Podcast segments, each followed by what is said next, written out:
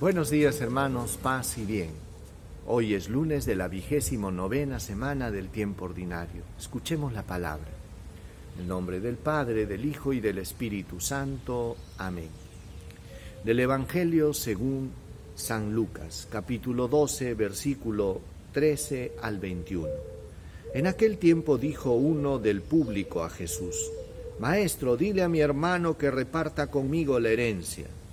Él le contestó, Hombre, ¿quién me ha nombrado juez o árbitro entre ustedes?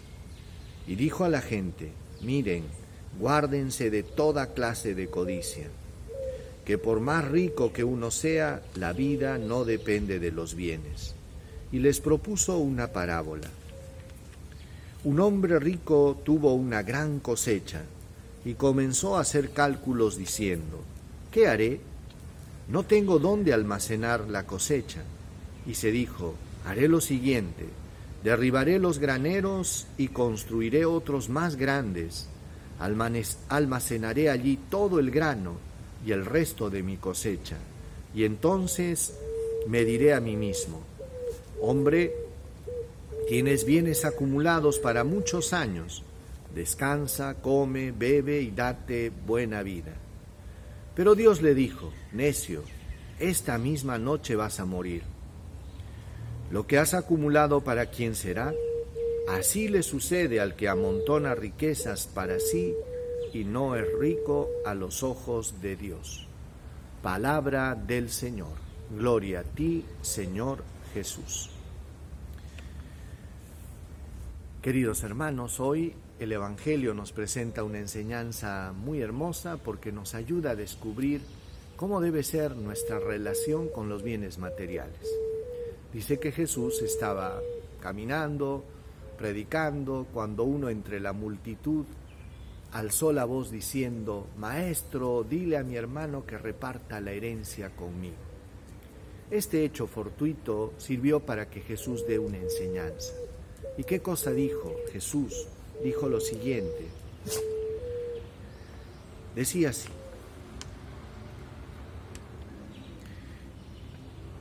Guárdense de toda clase de codicia, que por más rico que uno sea, la vida no depende de los bienes. Guárdense de toda clase de codicia. Cuidado con la codicia. ¿Y en qué consiste esta codicia? Es el hecho de querer más, más, más y no contentarse, ¿verdad? Y una persona codiciosa es ese apetito excesivo por tener dinero y cosas materiales. Y es sorprendente que la riqueza del mundo está en manos de unos pocos. Unos pocos que ni siquiera tendrían la capacidad física o material para poder disfrutar de todo lo que tienen. Y eso es penoso. Y bueno, y Jesús dijo, porque la vida no depende de tus bienes, decía Jesús, no depende de tus bienes. Y en esta pandemia pues lo hemos visto, ¿no? Y lo hemos experimentado. Una pandemia y un virus que no le mira la cara a nadie, que puede ser rico o pobre, puede tener un título de nobleza, puede ser congresista, puede ser padrecito, puede ser quien sea. Y todos somos iguales, ¿verdad? Y es que frente a la muerte, hermanos, todos somos iguales. Aquí no hay rico y pobre. Eh, a mí me sorprende cuando la gente dice voy a comprar un seguro de vida, pero si nos ponemos a pensar, en realidad no existen los seguros de vida, porque por más de que tú pagues millones de millones, nadie te va a asegurar la vida. Si fuera así, paga, pero no te aseguran la vida. En realidad es un seguro de muerte, ¿por qué? Porque lo que estás asegurando es a quién le vas a dejar las cosas cuando te mueras. Y es que, hermanos, eh, la vida es, es un don tan precioso, pero sin embargo puede esfumarse cuando menos lo pensemos. Y Jesús dice que contó una parábola de un hombre rico que tuvo una gran cosecha y él mismo se dijo, ¿qué voy a hacer? Voy a tumbar mis graneros, voy a acumular mi riqueza y después me diré, túmbate, date buena vida, pásala bien. Pero dice el Evangelio que Dios le dijo, necio, hoy mismo vas a morir. Qué terrible sería, ¿verdad? De una persona que solo vivió para sí y que no fue capaz de hacer nada bueno con sus bienes materiales, sino solo para sí. Y es que en el fondo, ¿saben qué cosa? Una persona que solo tiene dinero es un pobre. Es un pobre, ¿por qué? Porque solo vive para sí. Pero Jesús en este Evangelio nos decía que uno puede ser rico a los ojos de Dios y es cuando una persona sabe usar los bienes materiales. Cuando el dinero se convierte en Señor, entonces uno cae en la idolatría del dinero. Cuando el dinero es siervo, entonces el dinero se usa y sirve para qué? Para hacer el bien. Sirve para hacer el bien. No quiere decir que no sirve. Jesús en muchas oportunidades trató al dinero como injusto, como vil y como maldito. Imagínense lo que dijo Jesús.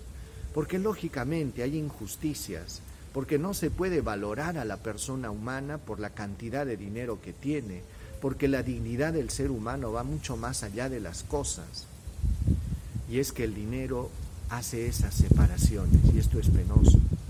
Por eso, hermanos, hoy el Evangelio nos invita a, reflexionar cómo es mi relación con las cosas materiales.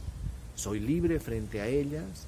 Y otra pregunta que debemos hacernos, ¿soy rico a los ojos de Dios? ¿O es que solo vivo para mí mismo? Es bueno que reflexionemos y nos demos cuenta que muchas veces la vida, Dios te ha bendecido, hermano, con muchas cosas que de repente no las has merecido. Nadie, eh, no dependió de ti nacer en la familia que naciste, no dependió de ti tener las oportunidades que tuviste. De repente Dios te ha bendecido con muchas oportunidades, eh, te ha bendecido de repente hasta con una herencia que no mereciste, pero sin embargo la reflexión que tenemos que hacer, así como la vida nos da a veces a manos llenas, así como la vida a veces nos, eh, nos da y es generosa, ¿somos capaces de ser generosos y de retribuir a los demás? ¿De ayudar?